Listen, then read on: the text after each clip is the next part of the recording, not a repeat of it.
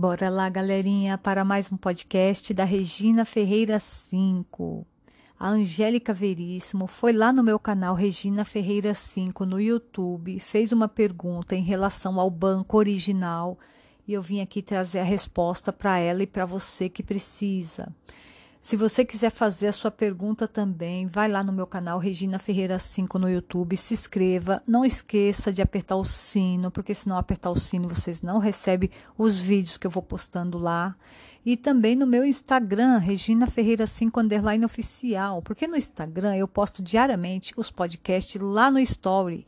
E no Story vai ter um dedinho apontando para cima, na qual se você clicar, você é direcionado para o Spotify e poderá me seguir lá no Spotify como Regina Ferreira 5, ok? Que aí você vai ficar por dentro dos podcasts diariamente, vai ser melhor para você. Então vamos lá. A dúvida da Angélica, eu acabei de consultar uma agente digital, é muito bacana, ela tem bastante conhecimento, tá? Ela trabalha no banco original. Agente digital é como se fosse um gerente de relacionamento, é a mesma coisa, só muda a nomenclatura, mas é a mesma coisa. E ela me respondeu o seguinte, Angélica. Angélica disse que fez um empréstimo e que já caiu na conta. E ao sacar nos 24 horas, ela não consegue sacar. Aparece transação não autorizada. E que ela tem uma fatura no cartão de crédito é, que está prestes a ser fechada, se esse problema que está acontecendo é devido a isso. E quando ela vai tentar sacar o dinheiro, aparece um QR Code no celular. Então vamos lá, Angélica a agente digital me respondeu o seguinte: que esse empréstimo que você fez com o banco original, primeira coisa que você tem que ver se realmente já está na conta. Se tiver escrito a palavra provisionado, é porque ainda não entrou dinheiro na conta. Ele está provisionado para tal data. Aí você vai ver lá que data que esse dinheiro vai entrar. Se é amanhã, se é depois de amanhã. Porque às vezes aparece um lançamento na conta escrito assim, ó, provisão para tal data. E a gente, às vezes, na correria, não, não se atenta a isso e pensa que o dinheiro já está na conta.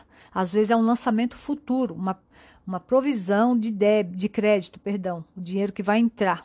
Tá? Então, às vezes, não entrou ainda, por isso que você não está conseguindo sacar. Outra coisa que pode ocorrer é que às vezes a pessoa vai fazer o saque e ao invés de fazer o saque na função débito do cartão, que é da conta corrente, na função conta corrente, a pessoa aperta cartão.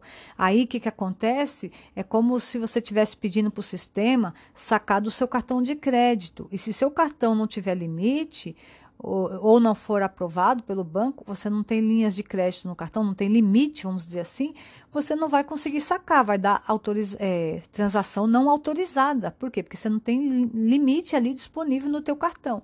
Então precisa ver se você não está apertando a função errada lá no caixa eletrônico 24 horas. Se você realmente é, está escolhendo a opção conta corrente, você tem que colocar assim, ó, saque conta corrente e não saque cartão. Você está entendendo?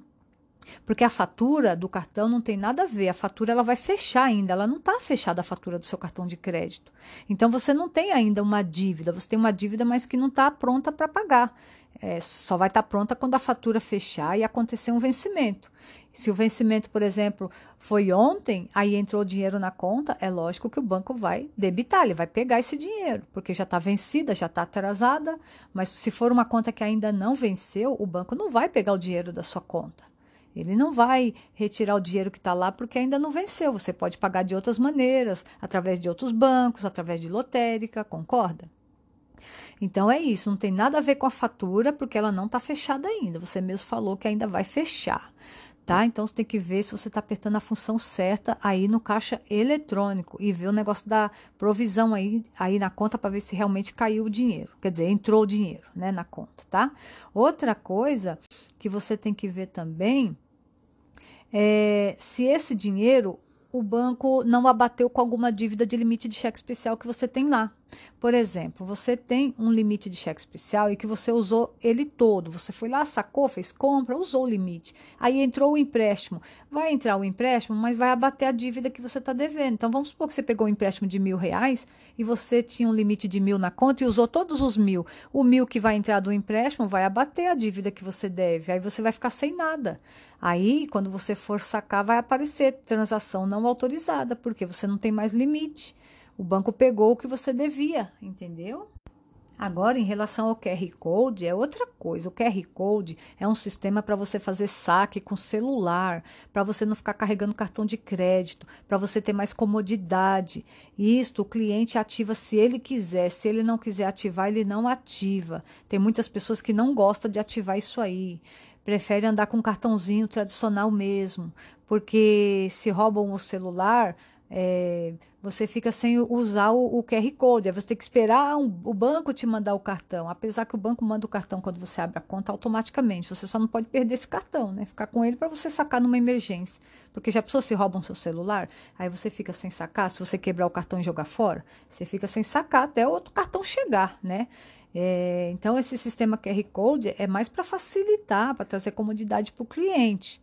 Se você quiser desativar, você vai ter que ligar na central e pedir para eles desativarem esse QR Code aí, você sacar no modo tradicional mesmo com seu cartão, se você não quiser o QR Code. Mas se você quiser, é só você apontar o QR Code lá para o caixa eletrônico, aí vai aparecer as opções que você quer, você aperta na tela as opções que você quer. Esse QR Code é só para não andar com o cartão, gente. É como se você estivesse inserindo o cartão no caixa eletrônico. O sistema não vai mudar. Lá você vai escolher as opções de saque, o que você quiser lá no caixa eletrônico, ok?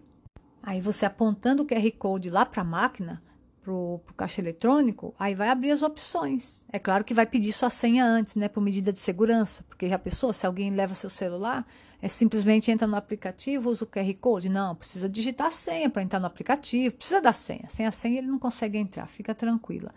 É, bom, espero que, essa, é, que essas dicas aí tenham lhe ajudado. Sucesso, boa sorte, tomara que você consiga aí realizar o seu saque do seu empréstimo. Obrigada, gente, até o próximo podcast. Tchau.